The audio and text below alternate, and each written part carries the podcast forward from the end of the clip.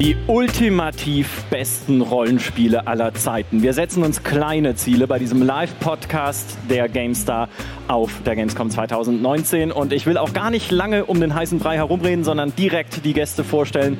Es geht los mit dem hochgeschätzten Maurice Weber. Hallo! Mit der lieben Petra Schmitz. Hallo! Mit Funk Royal. Hallo! Ich höre mich selber. Hallo! Hallo! Und mit Dimi. Jetzt bin ich der Einzige, der nach Funk anmoderiert wird.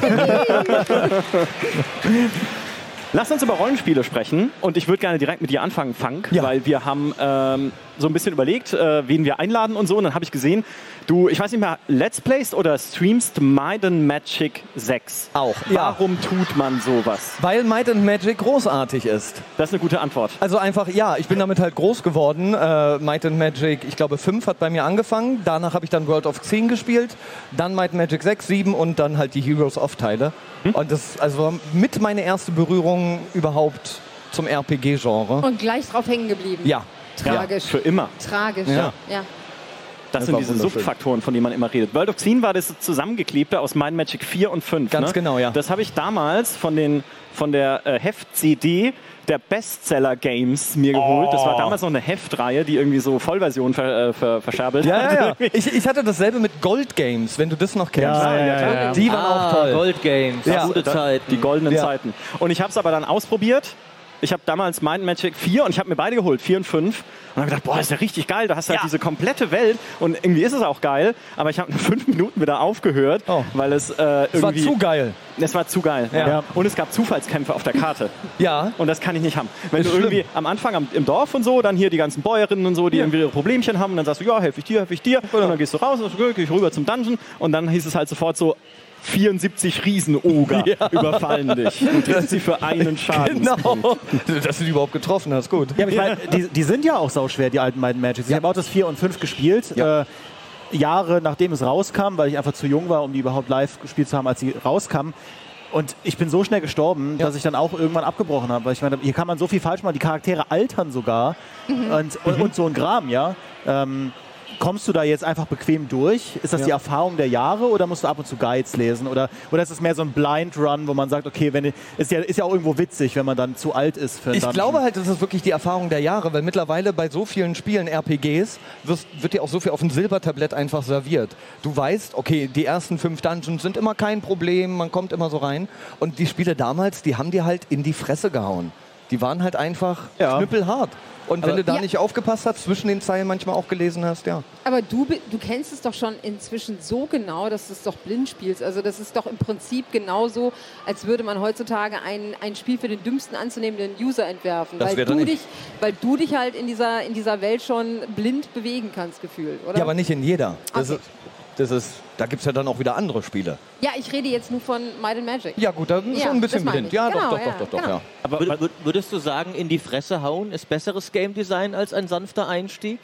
Ähm, in gewisser Hinsicht ja, weil ich finde, wir sind zu gemütlich geworden als Spieler. Ich erlebe das bei mir, wenn ich, äh, ich spiele jetzt gerade zum Beispiel Zelda, ähm, Oracle of Ages und Oracle of Seasons. Ah. Und, und da gibt es halt wunderschöne Rätsel. Ich denke mittlerweile zu kompliziert. Ich bin aufgrund dieser neuen Spielerfahrung, die ich gesammelt habe im, in dem Laufe der Jahre, so viele andere neue Mechaniken gewöhnt und diese alten Mechaniken, wo du einfach eigentlich gar nicht nachdenken musstest, sondern einfach einen Gegenstand mal eingesetzt hast und ich gehe da rum und probiere und so. Nee, da muss doch ganz bestimmt über die Bande gedacht werden, weil der Entwickler hat sich das und das mit einem Easter Egg. Nee, war gar nicht. Nee, ich muss einfach mit einem Hammer da drauf und der Gang geht weiter. Aber ich denke zu kompliziert, weil ich dann auch wieder andere Spielerfahrungen habe. Aber auf die Fresse hauen ansonsten. Geht oh, eigentlich immer in Geht Rollenspielen. eigentlich Geht immer. eigentlich in weil dadurch jedem ist das Spiel. Belohnungsgefühl auch Ja. viel besser. Achso, ich dachte, wir kommen jetzt zu Gothic. Nee. Das, ich dachte, Da, das da, da Gothic-Übergang. komme ich dann noch als großen Kritikpunkt an eure Liste. So, dann, ja, Ja. dann, Ja. dann leg doch schon mal los hier, wo wir gerade so, so Der größte sind. Kritikpunkt an der GameStar-Liste, die ansonsten ganz okay ist, Jetzt kommt. Fable 3 ist drauf. Wollt ihr mich verarschen? Das war Markus. Fable 3? Das war Markus. Das war Sorry, Markus. also Das ist- habe hab ich nichts mit zu tun. Also das ist eine Enttäuschung sondergleichen, das Spiel. Also ich kann jetzt für Fable kann ich nicht sprechen, Ich auch nicht. weil ich habe Fable 1 gespielt. Großartig. Zwei Und äh, Minuten? das war, das, nee, das, ja genau, fünf Minuten, dann dachte ich mir, es gibt Zufallskämpfe auf der Karte und ich komme ich komm nicht klar. Ja. Nee, äh, Fable 1 war großartig. Ich mochte es aber nicht, weil der Charakter sein Aussehen geändert hat. Ich mag immer Spiele Ja. nicht wegen so klein. Und ich wollte halt so einen bösen, so einen bösen Typen spielen und dann wachs- wachsen die mal so Hörnchen Ja. und das wollte ich nicht. Oh, Vor allem ich bist will du, keine Hörnchen. du bist ja auch alt geworden dann. Du bist ja Das fand hochgelevelt. ich aber cool. Ich fand das total uncool, weil- weil ich mich halt so schnell überlevelt habe und dann quasi ab dem zweiten Kapitel ein alter Opa war. Ja, aber, aber halt ein alter Opa, der so ein Hulk ist. Und ich habe mir, ah, ah, da- das ist ja cool. Ja. Also ich, ich weiß nicht, welcher Redakteur bei uns äh, den äh, Artikel zu Fable 3, äh, ich war es. Also ich habe äh, Fable 3 bei uns in dieser Liste auch den Artikel geschrieben und Ah. unsere ähm, im, im Auftrag, ja. Nur ein getreuer Soldat. Genau, unsere, unsere Argumentation war ein bisschen, dass Fable 3 halt schon eins von den Rollenspielen mit, dem interessante, äh, mit einem recht interessanten und unkonventionellen Szenario ist, weil es ja nicht mehr so klassische Fantasy ist und eher so ein industrielles Setting. Und du, du spielst ja auch einen König, was man auch nicht so alle Tage hat. Ähm, also zumindest die, die kreativen Ansätze von dem Spiel waren ja nicht schlecht. Und in diesem äh, toll geschriebenen Text steht auch, dass das Spiel spielmechanisch durchaus seine Schwächen hatte, wie alle Fable-Teile übrigens. Ja. Erstaunlich kurzer Text für deine Verhältnisse übrigens, wo ich ihn gerade vor mir habe. Man kann ihn jetzt auch sehen, wenn die Regie auf Ja. den Laptop schaltet, weil nichts machen die Leute in Twitch-Streams lieber als lesen, habe ich mir sagen Oh, lassen. ja. Machen wir jetzt eine Textkritik von meinen Texten? Ja. Ja, also, also Also es Danke, kommt ja. sehr oft das Wort Fable vor. Da Ja. vielleicht ein bisschen Wortwiederholung. ja, Wortwiederholung. ja, die, die Absätze sind auch alle drei unterschiedlich lang. Das ist ästhetisch sehr unansprechend. Ja, das ist goldener also, Schnitt. Also, Das kleine Verhältnis nennt zum mittleren das. wie Ja, das ja. Zum Ganzen und so. Ah, Ja. okay. ich, ich weiß ja nicht. Aber ich finde, wir müssen dann mal. Äh, nach, du bist ja der Einzige, der nicht bei dieser Liste mitgevotet hat. Ja. Und nachdem du jetzt offensichtlich hier schon. Äh, dreist Kritik zu äußern wagst, äh, mach dich mal selbst angreifbar. Was müsste in deiner Meinung nach auf Platz 1 stehen? Äh, bei mir ist auf Platz 1, bei euch war das, glaube ich, auf Platz 30 oder so. Planscape Torment ist für mich. Uh, Verdammt, okay. damit machst du dich überhaupt nicht angreifbar, ja, weil doch, das eine man, man, man, exzellente man, Wahl man, man ist. kann natürlich Ah. sagen, Planescape Torment hat den lahmsten Anfang aller Zeiten von einem Rollenspiel. Ein Dude wacht in einem Dungeon auf und äh, Totenschädel kommt angeflogen. du gehst halt äh, mit dem Tempo einer echt fußkranken Schnecke darum und äh, du bist erstmal hart verwirrt. Und ich kann verstehen, dass Leute sagen, Aber genau, du, du, genau so ist es aber auch für den Charakter. Ja. Weil du spielst ja den Charakter, der genau auch in dieser Welt wach wird und erstmal nichts weiß. Und du als Spieler wirst in der Welt wach und du weißt nichts. ja, aber ich finde den Charakter unsexy und der Totenkopf. Äh, Morte, der ist der Beste. Ja. Ja. Also ich finde, äh, es ist ja inzwischen ein Klischee geworden, dieses du wachst mit Amnesie auf und es ist in der Regel Unsinn, aber Torment ist ja schon eins der... Gothic, ne? Ja, Gothic. äh, Gothic, richtig. ist immer da. Äh, äh, und und auch, auch, auch Witcher hat sich das ja mehr oder weniger einfach als billiges Vehikel genommen. Verdammt, Ultima wir, auch. Wir, wir wollen ja nicht irgendwie, dass die Leute die Bücher kennen müssen, deswegen hat Gerald einfach alles vergessen. Ja. Aber Torment macht ja wirklich was Cooles damit und es stellt sich raus, okay, hinter der Amnesie steckt wirklich eine verdammt interessante Story mit gutem Grund Ja, dafür. mit der Also eisernen Dame, glaube ich, war Genau, das. ich, also ich würde, das, das finde ich, kann man jetzt tatsächlich eher anderen Spielen als Torment selber Ja, anlassen. vollkommen richtig. Also äh, Torment ist natürlich fantastisch, aber äh, ich wollte halt auch mal nicht Torment geil finden. weil, weil, Weil jeder Torment weil, geil weil, Entschuldigt bitte, könnt ihr euch daran erinnern, das war in der Ausgabe, wann war denn das? Heinrich hat das damals getestet, in der Ausgabe, ich glaube 1299 war es sogar, äh, und hat eine 84 darunter geschrieben. Und das ist eine Sache, die wir ihm heute gerne noch reinreiben. Nein, nein, er hat Buße getan. Er hat Ja. Buße getan, Jahre später, als er äh, über Torment Tides of Numenera äh, geschrieben hat und dann auch nochmal mit damals äh, dem Colin McCoon gesprochen hat und so, den Entwicklern, die daran beteiligt waren. Und ähm, hat sich dann äh, quasi entschuldigt. Ja, und Wertung? gesagt, aus, nee, 82 stand drunter sogar. So, aus Gott. heutiger Sicht würde er 83 für äh, absolut. Äh, nee, er hat gesagt, 4 so, also, so, aber im Kontext der Zeit, so wie man, er hat sich so politisch entschuldigt, wie Ja. man so macht. So, also eigentlich habe ich nichts falsch gemacht, aber es hätte auch anders sein können. Ja. So. Ja. Ähm, und so, er meinte aber im Kontext der Zeit, es war halt einfach ein in ein Spiel gegossener Roman. Ja. Sehr viel zu lesen, an sich wenig äh, Inter in Inszenierung, halt schon viel Interaktivität, aber wenig so inszeniertes. Oh, wo? Oh, ja, da, da schaudert's mich. okay. Ne, also ich finde, wenn ich dazu ganz kurz kommen darf, was vielen heutigen RPGs abhanden gekommen ist oder was sie immer anprangern zu haben, was aber niemals wirklich da ist, ist so dieses, dass deine Entscheidungen im Spiel auch wirklich Einfluss Ja. haben. Also nicht nur dieses, du kannst zwar auch mal böse sein, aber am Ende kommt es trotzdem zum selben Ergebnis. In Planescape äh, Torment, da gibt es zum Beispiel eine Sache, du kannst am Anfang, wenn du zur Welt ja kommst und in der Welt da rumläufst, da wirst du gefragt, wie heißt du? Und da kannst du einen Namen sagen, Ad Adon, glaube ich, heißt der einfach. Du kannst Adon sagen, obwohl das nicht dein Name ist. Und wenn du das zehn Leuten gesagt hast, materialisiert sich dieser Gedanke, dass dein Name Adon heißt, in einer wahren Gestalt, die Adon auf dich zukommt und die Story beeinflusst. Die beeinflusst das Ende des Spiels. Bumm! Ja, das ist cool.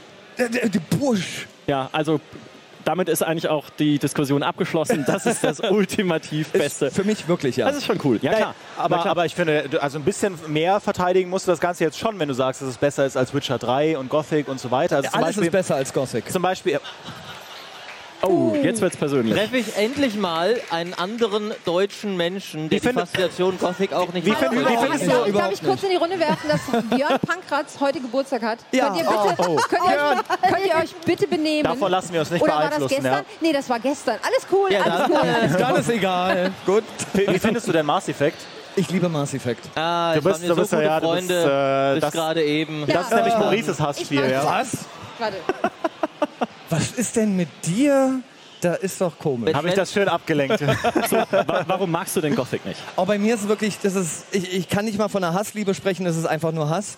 Ich, es, ich finde es sehr schlecht gealtert, Punkt eins. Das Das Kampfsystem, gilt ja für viele von uns. Ja. äh, das Kampfsystem, sowohl Gothic 1, 2, 3 und das, was es niemals gab, sowie auch in Risen, sowie auch in Elex, die kriegen kein Kampfsystem hin, mit dem ich mich irgendwie ansatzweise wohlfühle. Ich finde, die Synchronisation ist ungefähr, ja, nee. Also das einzig Gute irgendwie an Gothic 1 ist, wenn du in die eine erste Hauptstadt reingehst, dass da diese, äh, wie hieß denn nochmal die Band, die Mittelalterband. In Extremo. Genau, in Extremo gespielt haben. Da sage ich, okay, das hat mir gefallen. Und der ganze Rest, das ganze Spiel, auch das Add-on hier mit äh, Turm Dingsbums, ich komme nicht drauf. Nacht des Raben? Nacht des Raben, Nacht des ja. Raben. Ja, nee. Also ich habe sogar durchgespielt und ich, ich habe es dann wirklich weggelegt wie so ein altes Käsebrot, was mir Mama für die Schule mitgegeben hat, was ich eine Woche vergessen habe in der Tüte und dann mir denke, ich habe aber so einen Hunger, beiß einmal ab und merke, nee, schmeckt nicht. Ja, aber stimmt ja nicht, du hast es ja an- ganz daran aufgegessen. hat er lange gearbeitet. An dem Vergleich hat er lange gearbeitet. naja, aber ich meine, immerhin hat ja Gothic viele Kämpfe, wohingegen Planescape ja ein Spiel ist, wo man vor allem liest. Und, Ja. äh, und was und ich das halt, fällt dir schwer, willst du sagen? Ja, also schreiben, schreiben und lesen, ja, sonst hätte ich nicht Feldwerk, aber egal. Ähm, äh, aber was ich zum Beispiel an Gothic cool finde, was ich bei Planescape, also ich lebe halt gerne in diesen, in diesen virtuellen Rollenspielwelten. Ja. Ein gutes Rollenspiel hat für mich eine Welt, wo ich sage, ey, das ist toll, da will ich immer und immer und immer mehr erfahren. Ich finde Planescape, dadurch, dass es ja so ein bisschen so eine, ist ja schon eine sehr, ein Stück weit abgefuckte Welt. Ja. Und ähm, das war eher so ein, Maurice und ich streiten uns immer, weil er sieht das auch anders, aber das war für mich eher so ein, man, man begibt sich da durch eine Story, aber ich will in dieser Welt jetzt nicht irgendwie ewig bleiben oder mich da irgendwie reindenken, wie es wäre, da ein Händler zu sein oder irgendwie ein Bogenschütz oder ein Dieb oder sonst irgendwas. Ähm, und, und das ist ja was, was viele Leute an Rollenspielen auch cool finden, warum ja auch in Elder Scrolls zum Beispiel so beliebt ist. Also würdest du, was, was würdest du quasi all den Leuten sagen, wenn du dann Nummer 1 verteidigen musst, ja, warum trotzdem Planescape Torment das alles austrumpft? Weil, und das, also, das ist auch meine Meinung generell zu RPGs, weil Planescape Torment keine gute Grafik hat. Weil du durch die ganzen Texte dir wunderbar selber deine, das Aussehen deiner Charaktere dir erdenkst. Dir wird nicht gezeigt mit High-Res Resolution und Interparallax irgendwas, wie die Tentakel eines Monsters aussehen, sondern du liest, vor dir steht ein Gegner und Tentakel mit Zacken gucken da raus. Und jeder von uns hat ein anderes Bild im Kopf. Jeder von uns sieht ein anderes Wesen. Und das macht es viel interessanter, als wenn dir direkt gezeigt wird, wie das Wesen aussieht. Und das finde ich Aber, wunderschön. aber we- weißt du, da gibt es da gibt's diese ganz coolen Dinger, die haben äh, das Bücher, Bücher. Äh, Bücher, Bücher, Bücher, in der Büchern Grund, ähnlich. Bücher in der Grundform eigentlich. Die Ja. haben aber gerne mal so Würfel auf der Seite Ey, für den Fall, oh, ich dass, man liebe keine, dass man keine Würfel Ja. zu Hause hat. Dann blättert man einfach kurz mal durch und dann kommt dann halt eine 3 und dann Ja. denkt man so, fuck, weiter auf Seite 182. Ja. Blätter, Blätter. Weißt du, wie gerne ich die spiele, die Dinger? Ja, Ja. nicht, bitte? Es ist so toll. Und man stirbt und dann ist einfach, du das blätterst ist zu ja der Seite. Planescape Torment Ja, eigentlich, ja. ja, und dann steht da einfach nur, naja, das Brot war vergiftet. Bitte fang von vorne an. Toll. Beste Erfahrung ever. Ja, ich mag das. Ich meine, nach der Rechnung ist ja, ist ja Witcher 3 dann quasi das schlechteste Spiel ever. Ich Ja. habe noch nie Witcher gespielt.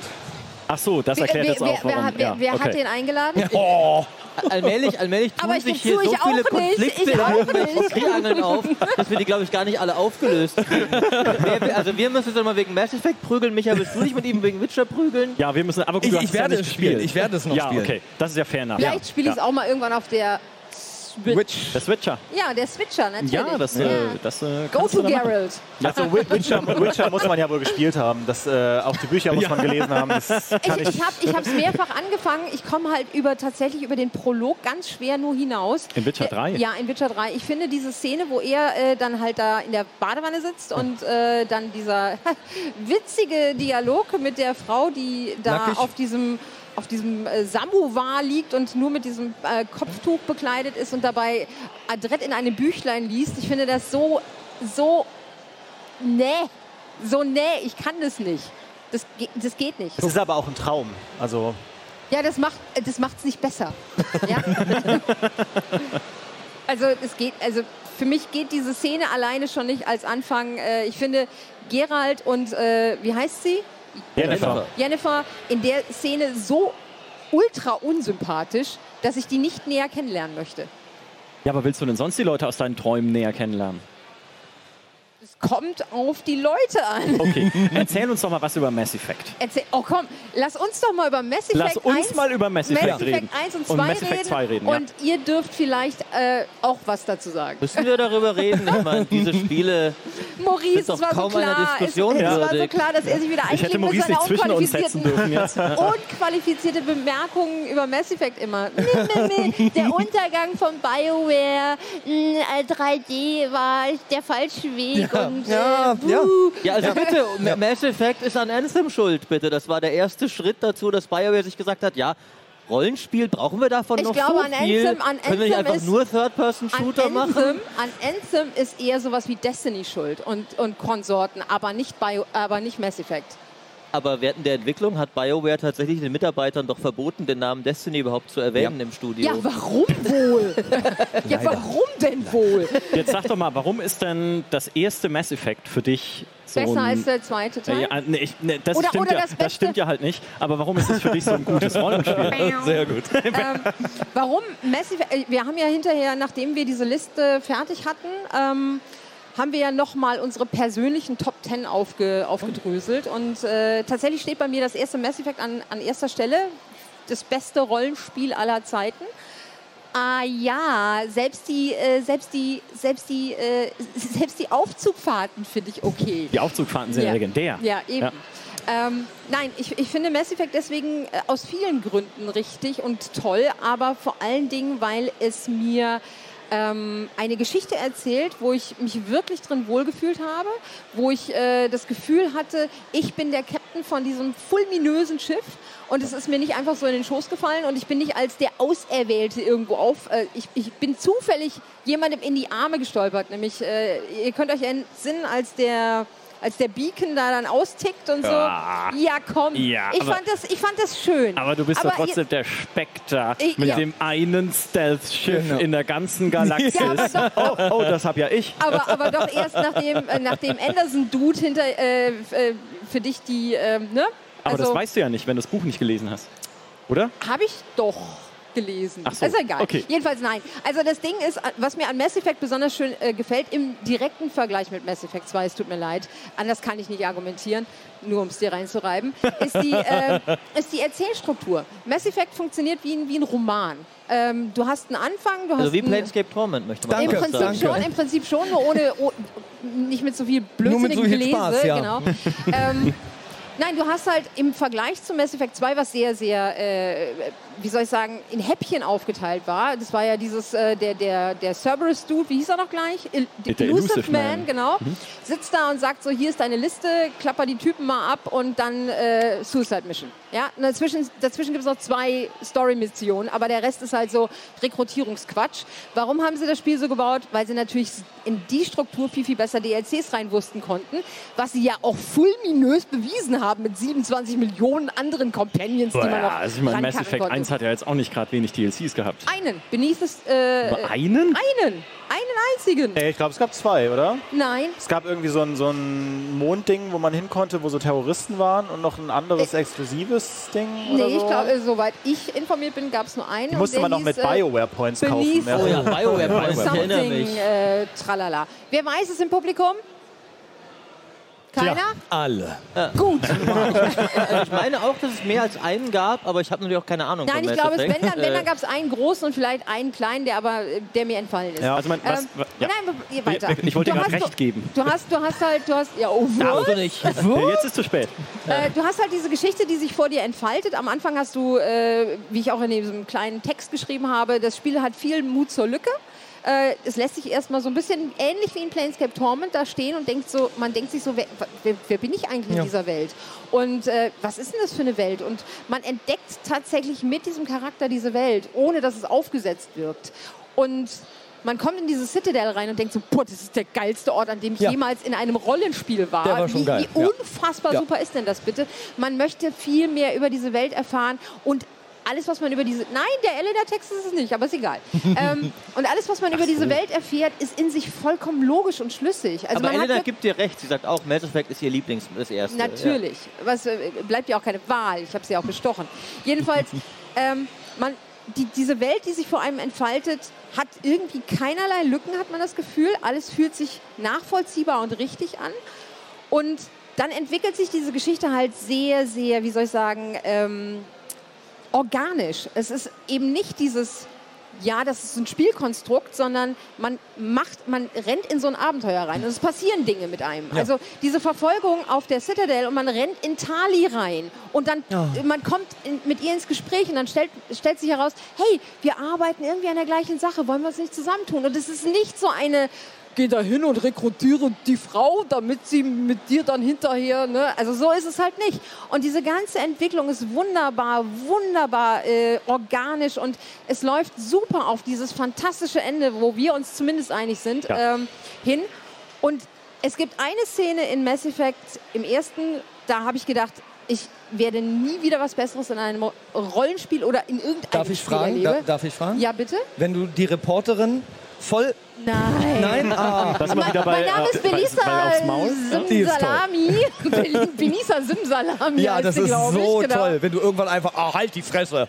Nein, nein. Super. Der beste, der beste Moment in diesem ganzen Spiel ist tatsächlich, wenn du auf äh, Ilos ist es, glaube ich, die Wächterintelligenz äh, Vigil triffst. Mhm. Das ist kurz bevor du in die, in die, ins Finale reingehst. Und diese Wächterintelligenz gibt dir die richtigen Antworten auf deine Fragen. Und zwar solche Antworten, die dir äh, das Gefühl eines Wissenszuschusses vermitteln, ohne das Big Picture preiszugeben. Und es ist so super. Du, ich, ich saß da und dachte so, cool, die Frage hätte ich jetzt auch gestellt. Zack, die stelle ich mal. Oh, fantastische Antwort. Nächste Frage. Oh mein Gott, fantastische Antwort. Das ist ja so unfassbar gut. Aber die steht doch da einfach nur in der Ecke, ne? Ja, Weil du kommst macht so ja da in irgendeinen so x-beliebigen Ja, Raum, genau. so quasi Ja. Die, die Abstellkammer, die Besenkammer hier die von der, von der, Besenkammer vom ja, genau, Forschungszentrum. genau. Und dann steht diese Wächterintelligenz da und sagt dir, jetzt mal hier, hör Jetzt mal. erzähle ich dir mal was. Jetzt erzähl, ja genau, Jetzt komm mal, komm mal erzähl rum, Junge, hier. Und, ähm, und dann haben sie es tatsächlich, also diese, diese, die ähm, Vigil gibt dir halt so, so Antworten, die dich sehr befriedigt zurücklassen, Mhm. aber ohne dir alles zu verraten. Und äh, du hast immer noch das Gefühl, dass die Reaper irgendeine vollkommen ominöse Instanz sind. Du kannst sie nicht greifen. Sie sind da, aber du kannst dir nicht erklären, was sie wollen. Ich habe gedacht, ist, die verarschen mich. und das, und das, das ist genau der gleiche Effekt wie zum Beispiel in, in, in Alien. Ich ziehe das immer als Vergleich ran. Alien äh, und äh, auch Aliens und wie sie alle heißen, haben wunderbar für, für mich funktioniert. Und zwar, du kommst im ersten Film, kommt man ja auf dieses unglaubliche Konstrukt von einem Raumschiff und alles ist komisch und seltsam und äh, was ist denn das und äh, was ist denn das für ein komisches Stuhlgebilde da? Wer soll sich denn da draufsetzen? Und es ist geil und du denkst so, ah, fremde, äh, fre Ja. alles fremd, alles komisch. Aber es ist irgendwie cool und mysteriös. Und dann kommt Ridley Scott in Prometheus und macht alles kaputt. Also, nee, das sind halt so blaue Dudes, die sehen genauso aus wie du, die haben halt komische Anzüge an und die haben so Schnorchel dran. Ende. Ja, alles Illusion kaputt gemacht. kaputt, ja. Alles kaputt gemacht. Und genauso ist halt Mass Effect 3 am Ende vor, äh, vorgegangen, was die Reaper angeht. Sie haben sie erklärt. Und niemals sollte man sowas wie die Reaper erklären. Ja. Da, Und- okay, dem stimme ich zu. Ja. Ja. Und äh, deswegen, wenn man aus Mass Effect 1 rausgeht, hat man das Gefühl des Triumphs. Nicht umsonst heißt es letzte Stück, wenn sich Shepard aus diesen, aus diesen Dingern rausfummelt, from the wreckage. Das ist so geil. Ich habe geweint und ich habe gelacht, vom, also vor Freude vom, vom Monitor. Und dann kam halt hinterher noch dieses äh, fantastische Lied von den Fawns. Ähm, ultra gutes Spiel und äh, es wird besser, wenn man die Nebenmission weglässt.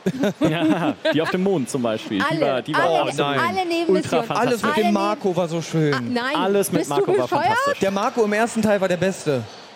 Der weil- Marco weil hat das- gar nicht Nee, mitgespielt. nee, der, der, Weil das das so Auto. rumgebounced ja, ist. boing, ja, weil du boing, irgendwie boing. hier, da, guck mal, Felsen, Ja. boing. Und vor allen Nein. Du konntest so auf fast jeden Planeten und dann einfach rumfahren. Das war, bevor No Man's Sky kam, mein No Man's Der Sky. Mako, Ja, das ist genau heißt richtig. Mako. Das Ja, Mako. Mass Effect war Mako No Man's Sky ein Mass Spiel mit Effect, danke. 30% positiven Bewertungen auf Steam. Das ist der perfekte Vergleich für Mass Effect. Ja.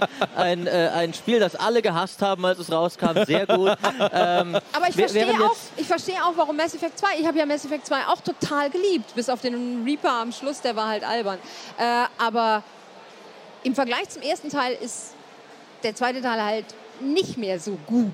Nee, das finde ich nicht. Ja, bitte. Also finde ich nicht, weil, Jetzt weil reden wir nochmal über Mass Effect. das ist egal. Ja, da musst, da musst du das jetzt durch. ja nicht, du mein kannst auch Gott. kurz Pause machen, wenn du magst. Und ich will über Torment reden. Ja, schön, oder? Weil Mass Effect 2 eine, wie du sagst, also es ist, glaube ich, gar nicht verkehrt, dass sie diese Storystruktur gewählt haben, um dann noch DLCs reinwurschteln zu können, ohne dass man es merkt. Aber sie haben es halt auch so gemacht, ohne dass man es merkt, mit irgendwie hier dem äh, Piraten-Dude, dem Söldner-Dude, ich habe schon vergessen, wie er heißt. Ach, der Söldner, du, Und der ist sofort äh, gestorben, bitte. Ja, bei Ja. mir, nee, bei mir erst am Ende. Okay. Äh, genau. Ähm, aber insgesamt dieses, dieser Aufbau einer Familie über den Storybogen von Mass Effect 2 hinweg hat für mich viel besser funktioniert als im ersten Teil, weil du diese Familie am Ende auch tatsächlich brauchst. Ja. Weil es gibt ja dann diesen Endkampf, wo alle nochmal ihre Rolle spielen dürfen. Und dann stirbt halt Tali, weil ich sie mit Miranda betrogen habe. auch, bei dir auch, bei dir. Oh. Ja, okay. Also, nein? Was ich, seid nein, ihr für nein, nein, nein, nein, nein, ohne Scheiß, sie ist bei mir nicht gestorben, weil ich sie mit Miranda betrogen habe, weil ich ja, ich bin, ich bin ja der Mensch, der Kaden die ganze Zeit über treu geblieben ist. Ich Aber Kaden war tot. na, ja, was? Ach bei dir, ja, Ja, ich okay, ja. Also ohne Scheiß, ich bin vor der Suicide Mission, alle haben irgendwie die geile irgendwas Szene gehabt, ja, und ich bin wahrscheinlich der einzige Mensch auf der Welt, der einfach nur traurig auf das Foto von Caden geguckt hat und dann in die Suicide Mission geflogen ist. Ja, aber das ist tatsächlich, also gerade dieses, all die Leute, die ich jetzt über diesen Verlauf der Kampagne hinweg lieb gewonnen habe, Ja. für die ich Nebenmissionen erledigt habe, mit denen ich Gespräche geführt Ja. habe an Bord der Normandy, über ihre Probleme, über ihre Vergangenheit, über ihre Persönlichkeit, all diese Leute brauche ich am Ende auch tatsächlich, um diese letzte Hürde zu, äh, zu bestehen und diese Kollektorenbasis da auszuräuchern. Und das finde ich einfach den den besten Schluss, den ich jemals in einem Spiel erlebt habe. gerade weil, gerade weil bei mir dann Tali gestorben ist, weil sie halt nicht mehr loyal war nach meiner, äh, meinem Gespräch du mit auch äh, nicht loyal Miranda. warst. Nein, nein, ja, nein, das äh, hat mir viel beigebracht fürs Leben. Ich weiß gar nicht, warum Tali bei mir draufgegangen ist. Ich kann es nicht mehr nachvollziehen. Ich glaube, ich habe sie in einen Lüftungsschacht geschickt und das war falsch. Ähm, Ja, Geh doch mal da Spiel, ja- geh doch, geh doch Da, den Lüftungsschacht. Du kannst ja eh nicht atmen. offensichtlich hat das Spiel ja wirklich tiefe Bindungen zu den Charakteren Ähm, aufgebaut. nein, Ist ich- ich- Hallo, Ahnung warum. Solus ist der beste, Beste Charakter der Welt. Ja, ohne Scheiß. Allein ich, das, ich, ich, stimme der, dir der, dazu. das und, Lied. Und, und der Moment, wo du Garrus wieder triffst, wie er da, da oben sitzt mit dem, mit dem Bein auf dieser, ach, das ist so toll. Ich gebe, ich, also ich stimme dir dazu, Mass Effect 2 ist fantastisch. Ohne weiteres. Bis auf den Reaper am Schluss, der einfach dumm ja, ist. der Reaper am Schluss ja, ist dumm. der- ja, ja. ja, aber irgendwas muss halt am Schluss Ja, sein, ja. irgendwas Großes. Ähm, aber trotzdem ist für mich der erste das bessere Spiel. Können wir uns darauf einigen? Nö. Aber um vielleicht da mal ein bisschen dialektisch dazwischen zu gehen, weil ähm, Oh. nicht jeder kennt ja auch alle Mass Effect-Teile. Ähm, wir haben aber, als wir diese Top 100 Rollenspiele gemacht haben, gemerkt, die Anforderungen an das, was ein Rollenspiel leisten muss, also das unterscheidet sich sehr, je nachdem, was du für einen Geschmack Ja, hast. Und ja. ich finde, die Kehrseite von BioWare-Spielen ist, dass sie eben häufig wirklich an dieser Hauptstory dranhängen, die ganze Zeit. Das ist für mich ein Rollenspiel, das von A nach B verläuft, mit leichten Branches. Du, du gehst quasi durch diese Main Story durch, das ist, worum es in Mass Effect geht. Und es gibt halt sehr viele Leute, unter anderem ich, denen bei Rollenspielen viel wichtiger ist, dass du Freiheit hast zu entdecken. Das ist zum Beispiel das, was ich an Might Magic Mhm. auch so cool finde. Du startest da in so einem Dorf, in der Stadt und dann mach, was du willst. Ja, Ja, du ja. kriegst ein grobes Ziel und dann gehst du raus in diese Welt und entdeckst eine fremde Welt. Was auch das ist, was ich zum Beispiel an äh, der Herr der Ringe, was ja so im Prinzip ein Fantasy-Archetyp ist von dem, was dann später Dungeons and Dragons wurde, so toll fand. Diese Hobbits, die ausziehen, um eine große, weite Welt zu erkunden. Ja. Und ähm, deswegen bleiben für mich halt Rollenspiele, die zu an so einer Story hängen wie ein Adventure, oft hinter einem Rollenspiel zurück, das wie ein Elder Scrolls sagt, hier ist eine super coole Welt, wir haben eine geile Welt gebaut, auch in Breath of the Wild, man, also das hat auch irgendwie so eine fantastische Welt eröffnet.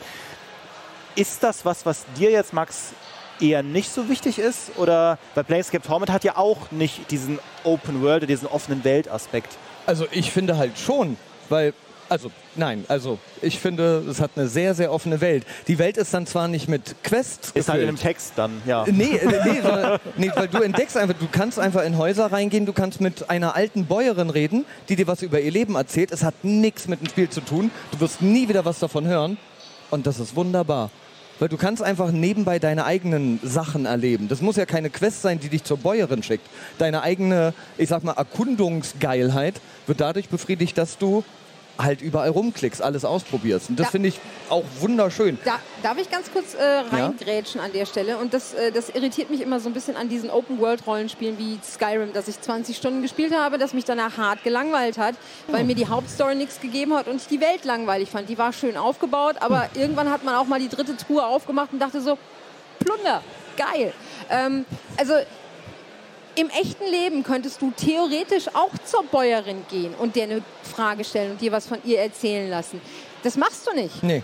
Ähm, aber du findest es geil in einem Spiel, das äh, sehr äh, künstlich, äh, das, das dir ins Gesicht schreit, ich bin ein Kunstprodukt und diese P Person vor dir hat nichts zu dem, was du erlebst, beizutragen. Wo ist denn da der Reiz? Also ich, du kannst jetzt zehnmal sagen, das ist geil, weil ich da meinen eigenen Weg gehe.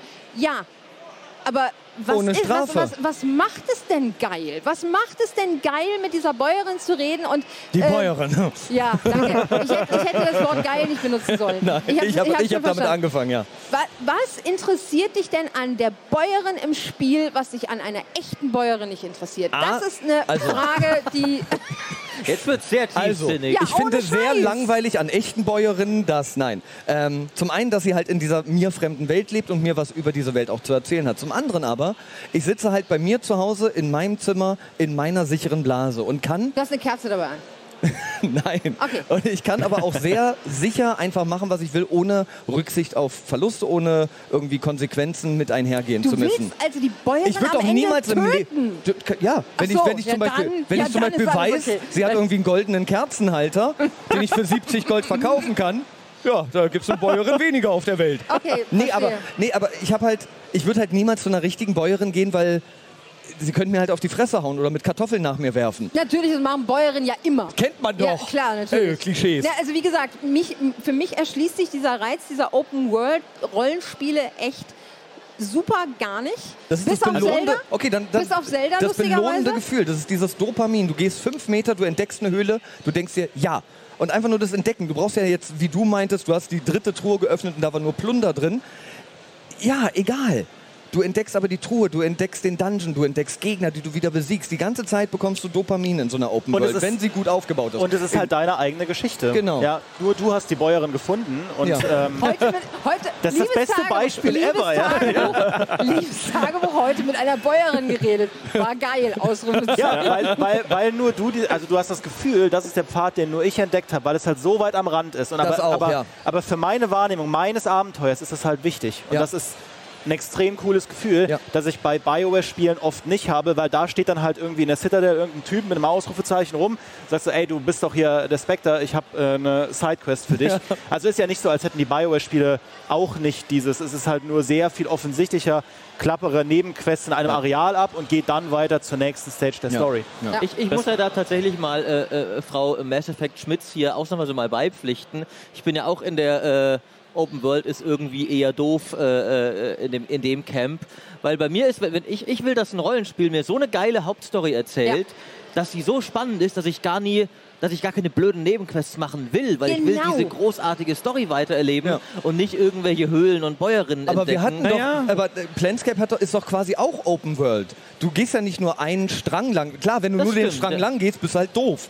Dann, dann entdeckst du nicht die Welt. Aber du kannst halt, Bäuerin. du kannst nebenbei in eine Bar gehen. Du kannst ein Gespräch mit aufschnappen und dann gehst du halt wieder weiter. Du hast auch so eine Art Open Der World. Planescape ist auch so ein bisschen oldschoolig in der Hinsicht, dass doch, glaube ich, recht am Anfang du auch so recht vage einfach erstmal diese Stadt entlassen wirst Ja. und finde irgendwie was raus. Genau. Und dann äh, erforschst du diese verschiedenen Distrikte ohne viele Anhaltspunkte, wenn ich mich recht entsinne, Ja. am Anfang Ja. auch auf eigene Faust. Äh, und all, all das bringt mich eigentlich nur dazu, was wir hier diskutieren, dass letztlich meine Meinung die richtige ist, dass offensichtlich Baldur's Gate 2 das beste Rollenspiel aller Zeiten ist. sehr, sehr gut, ja. Weil das hat eigentlich fast alles von dem, was wir hier besprochen Ja. haben. Das hat eine großartige Hauptstory, das hat tolle Charaktere. Toller Bösewicht. Tolle Bösewichte. Das hat vielleicht keine Open World im modernen Skyrim-Sinn, aber es gibt ja doch ein, äh, ich glaube, äh, der zweite Akt war es, wo du Geld für die Diebes, wo du Geld zusammensammeln musst, um äh, die Überfahrt zu äh, bezahlen, glaube ich, Ja. wo du auch sehr frei erkunden kannst und rausfinden kannst, wie du jetzt dieses Geld verdienst. Da kommen sie an, kommt Firkrak und sagt, ja, ich gebe dir für eine Quest die 10.000. Dann denkst du so, ja, ja, das kann ja nicht gut gehen. Und es ist dann natürlich so gelöst, dass es neue Gebiete auf einer altmodischen Weltmap sind, die sich dir eröffnen. Aber es gibt doch einen recht breiten Teil an freier Erkundbarkeit in dem Spiel. Ähm, und im Gegensatz zu Mass Effect hat es dann tatsächlich auch noch eine tolle Spielmechanik und ist kein lahmer Third-Person-Shooter Ich wollte gerade sagen, mit aber es billigster hat- Charakterentwicklung. Aber es hat halt die schlimmsten pausierbaren Es Echtzeitkämpfe. hat die Best, es ist der Goldstandard für Nein, Rollenspielkämpfe. Es ist furchtbar. Nein. Furchtbar, es ist furchtbar. Ich will, ich will Runde wie in Divinity Original Sin 2 haben. Sowas will ich haben. Final Äh, Fantasy X. Ja, zum Beispiel auch. Das, man- das war das man machen, beste ja. rundenbasierte Das, Kampfsystem nein, nein, überhaupt. nein, das beste rundebasierte Kampfsystem übrigens war in Grandia 2. Das hatte Das nämlich war das auch- beste, das war auch beste, Das war gut, ja. das Ja, beste, ja. beste, Das beste war auch gut. Kampfsystem aller Zeiten. Mit den Kontern, das war so geil. Das, da da gebe ich dir auch recht. Ja, Ich finde, okay. Skyrim hat das beste Kampfsystem. Ja, Okay. Okay, anyway, ich will noch kurz, ähm, also mein Baldur's Gate 2 ist natürlich ganz vorne mit dabei, da gibt es wenig, was man, äh, dem man widersprechen kann, Ja. außer dem Kampfsystem, wie wir, glaube ich, jetzt seht alle ihr, seht Konsens ihr, ich habe es hergestellt haben. geschafft, die einzige Meinung, die im Lauf dieser ganzen Runde geäußert wurde, zu äußern, der niemand widersprechen Aber Aber kann. es gibt einen negativen, Ach so, beim einen negativen Jetzt Aspekt am widersprechen alle. Kampfsystem. dass du, äh, das habe ich dann halt gemacht, wenn du einen Magier in deiner Gruppe bei Baldur's Gate 2 dabei hattest, hast du nach jedem Kampf geschlafen, damit Ja, das das Zauberbuch. Ja, wieder voll das ist. stimmt. Ja, genau. Das Und stimmt.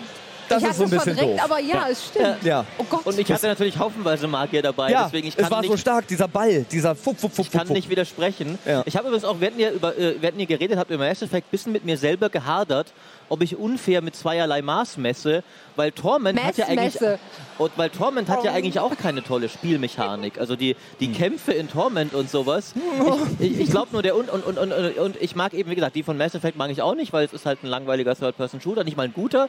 Äh, der Unterschied ist, glaube ich, Torment zwingt dich halt nicht ständig dazu zu kämpfen. Torment kannst du ja fast komplett ohne Kämpfe durchspielen. Ja. Und dann kann ich einfach nur mein Buch lesen quasi, Ja. äh, was ja viel besser ist. Da kannst du vor allen Dingen im Bett bei liegen, ne? Ja, so eben, Blätter, eben. Buch Ja. lesen, bisschen Schokolade essen. Super. Bestes Spiel ever. Nochmal zurück zur Open World, denn was, ich wollte schon, ich wollte noch was zu Bäuerin sagen, weil das, äh, es, lässt, es lässt mich nicht los. Was nämlich an sich dann der große Vorteil einer Open World ist, ist gerade wenn du irgendwo hingehst und eine Bäuerin triffst oder da hinten ist mal ein Schatz oder da ist ein Oger und da ist eine Höhle und sonst was, es macht die Welt halt einfach glaubwürdig. Es macht die Kulisse glaubwürdig, in der du dich bewegst, weil du dort, wo du Dinge erwartest, diese Dinge auch vorfindest. Also hey, wenn ich auf den Bauernhof gehe, dann will ich doch, es ist mir doch egal, was der Bauer erzählt, aber es muss da einen Bauern geben, der irgendwas erzählt, weil sonst ist es halt einfach, wird es künstlich. Ja. Ja, und ich will mich ja in einer Welt bewegen, die sich für mich selbst echt anfühlt. In, also natürlich nicht so wie unsere echte Welt, sondern aber in ihren logischen Zusammenhängen echt, so wie du es auch gerade bei Mass Effect 1 gesagt hast, was halt auch wieder das Tolle ist an Gothic. Denn man vergisst es.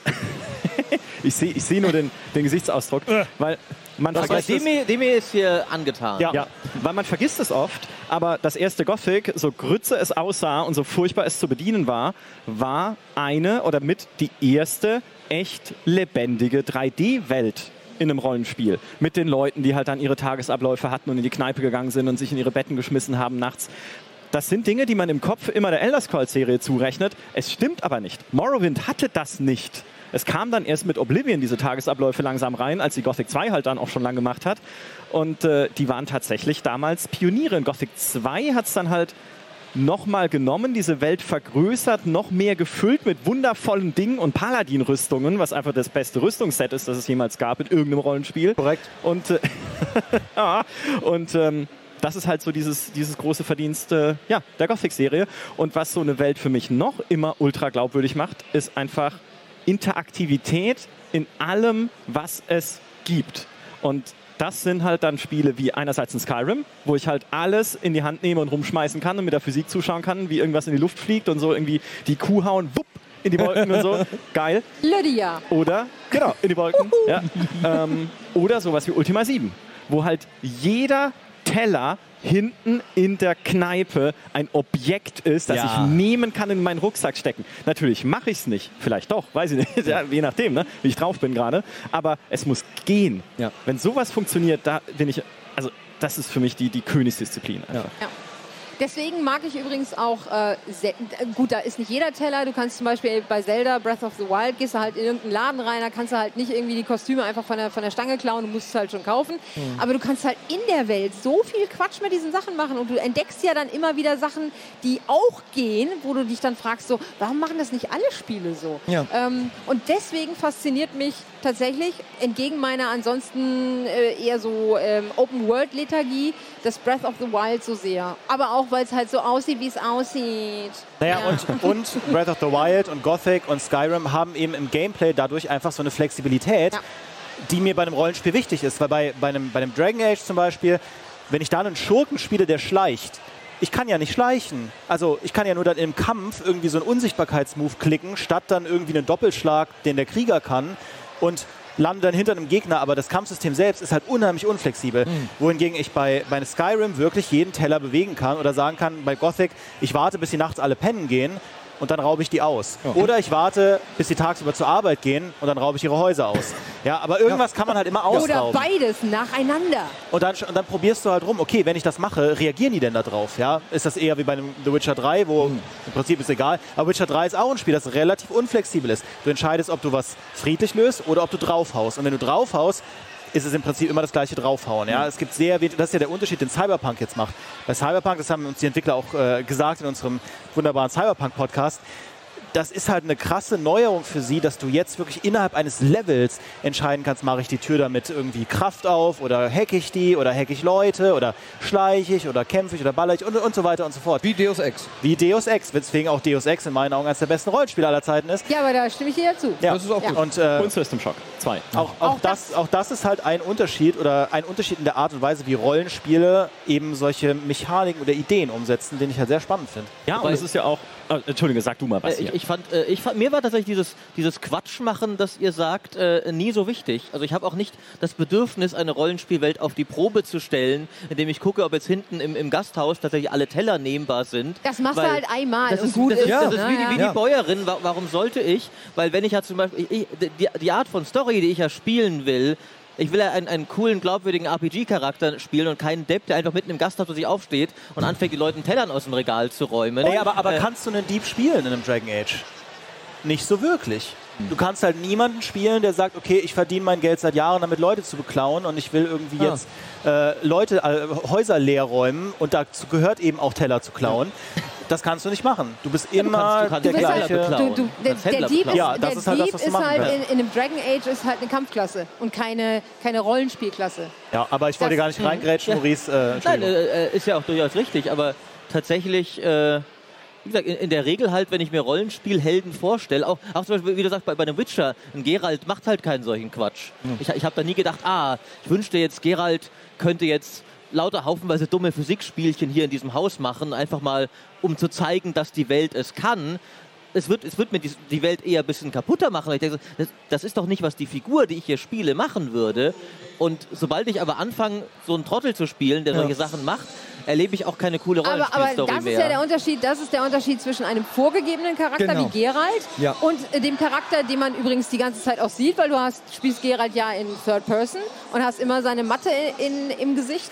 Ähm, und dem Charakter, den du selber baust. Und Ja. der Charakter, den du selber baust, der ist natürlich, der hat ja auch genau solche Phasen wie du. Heute ist mir mal nach Schabernack zumute, ich schreibe Maurice mal einen blöden Zettel auf den, äh, und pin den an den Monitor. Oder, mein- meine oder Rollenspielhelden eben nicht. Das sind in noble andere Leute, Texte die machen Ja. keinen no solchen Nonsens. Doch, ja. doch, Nein, machen nein. sie. Doch. Aber solche Spiele gibt es auch wenige, da wo du einfach dir wirklich sagen kannst, ich bin jetzt ein Dieb, der verdient sich nur seinen Lebensunterhalt durch Klauen. Also du hast zwar andere Diebklassen in WoW zum Beispiel, aber Ganz da musst ehrlich, du ja man immer... hat ja, es gibt ja schon das perfekte Dieb-Rollenspiel, ohne Ultima dass es ein Online. Rollenspiel ist. Nein, es ist Thief.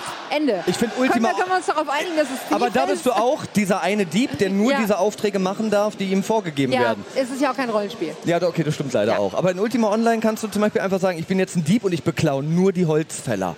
Oder nur, ja, weil, verdammten weil ein Mammutbaum von einem Holzfäller damals meinen Opa umgebracht hat. Deswegen klaue ich jetzt nur von dummen Holzfällern. Und das kannst du machen in Ja. Ultima Ja. Online. Ja, und, stimmt. und du kannst auch einen Zettel nehmen und jemand anderen irgendwie hinten ranpinnen. Also Du kannst auch Ultima Online spielen oder mal vor die Tür gehen. was hast du denn immer mit rausgehen? Was hast du auf der Gamescom eigentlich verloren? Das ist doch völlig... Äh, Was denn? Ja, Ultima Online ist halt äh, äh, der Zeitfresser schlechthin gewesen Ja. damals. Ja, also Ultima Online ist halt so, so, so detailreich und äh, so unmöglich an, an, an Möglichkeiten in der Menge, dass man, dass man ja schier wahnsinnig wird. Ich mag ja tatsächlich Spiele ganz gerne, die mir auch so ein bisschen die Grenzen aufzeigen im Sinne von, das geht halt nicht. Das muss ich jetzt nicht auch noch machen. Gott sei Dank, weil es nämlich nicht geht. Ich kann mich auf Sachen konzentrieren, die gehen und die Spaß machen. Und ich muss nicht Brot backen, Fische fangen und darauf achten, dass mir irgendwer auf die Fresse haut. Aber es zu können ist doch das Tolle. Nicht, dass ich es machen muss. ja. Ja, ja, wenn aber, ich- aber wie oft Bock hab. machst du es dann? Was? ja, du musst es ja in Ultima Online machen. einmal, weil's cool nein, ist, dann Nein, in halt Ultima einmal Online musst du es ja machen, um zu überleben. Also, Also, wenn, wenn man in solchen Spielen so all diese Sachen kann, hast Ja. du dir zum Beispiel einen Dieb gebaut, der nur Holzfäller beklaut? Nee, aber die Idee, äh, die Idee. Ich, ich habe, als ich Ultima Online gespielt habe, ich glaube, über 30 Seiten ein Buch geschrieben in einem Turm. Und das Buch habe ich dann da liegen lassen für Leute, die das entdecken zum Lesen. Das, ist tatsächlich wundervoll. cool. Das ist ich mega cool. Ja, das macht mega Das Spaß. cool, Ja? ich Und ich zu. weiß nicht, vielleicht hat es irgendjemand mal gelesen, vielleicht nicht. Aber allein die Vorstellung, dass irgendjemand aus Nürnberg dann diesen Turm hochgelaufen auf ist. einmal äh, unviele, un, unendlich viele neue Anmeldungen bei Ultima Online, weil alle Nürnberg. dein Buch lesen wollen. Ja, es war ein schwarzer Turm links irgendwo, keine Ahnung. Aber das ist ja, ich glaube, das ist so ein bisschen, wir müssen langsam zum Schluss kommen. Ja, weil leider. Das, wir sind schon fast am Ende Dann habe ich noch Stunde. zwei Punkte zu sagen. Gut. Okay, ich, ich fasse ganz kurz zusammen, weil wir haben jetzt über zwei unterschiedliche Typen von Rollenspielen gesprochen im Wesentlichen. Das eine sind die, in denen man selbst seine Story, Story, oh Gott, jetzt, Story. jetzt fängt schon an, Schön. in denen du selber deine Story schreibst. Ja. In denen man selbst seine Story schreibt.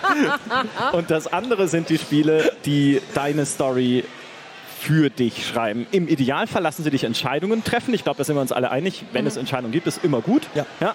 Dann Ich soll, fast sogar dann sagen, soll halt, äh, eigentlich kein Rollenspiel. dann soll halt zahlbar Mischen erschießen, ja, wenn ich diese Entscheidung treffen Ja. kann in Knights of the Old Republic. Ah. Ähm, aber das ist so ein bisschen, das sind unsere zwei, zwei Erwartungspfade, die wir Ja. gehen.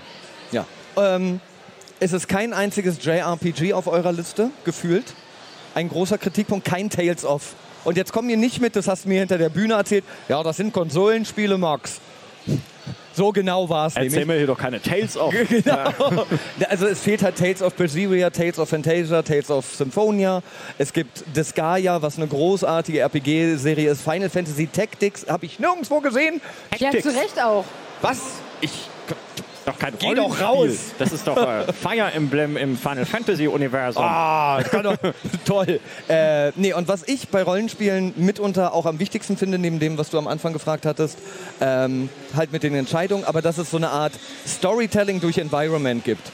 Was ich zum Beispiel, auch wenn es jetzt eventuell kein gutes Beispiel ist, Fallout 4 finde ich ein sehr schlechtes Fallout, aber ein verflucht gutes Spiel, weil ich betrete ein Gebäude und ich sehe zwei Skelette, wie höchstwahrscheinlich der Mann die Frau umarmt, die noch den Kinderwagen gerade so hält und du spinnst dir deine eigene Geschichte, Ja. was ist genau in diesem Ja. Moment dort geschehen und das ist so geil. Also das ist wirklich, ich spiele sowas so gerne deswegen, weil Ja. die ganze Geschichte, die muss nicht geschrieben werden, die braucht keine Videosequenz, da sitzen zwei Skelette und halten einen Kinderwagen, toll. Wunderschön. Geschrieben wurden hingegen GameStar-Hefte. Und zwar einmal unser wundervolles GameStar-Hauptheft so, mit ah, der Coverstory zu den 100 besten Rollenspielen Uh. aller Zeiten.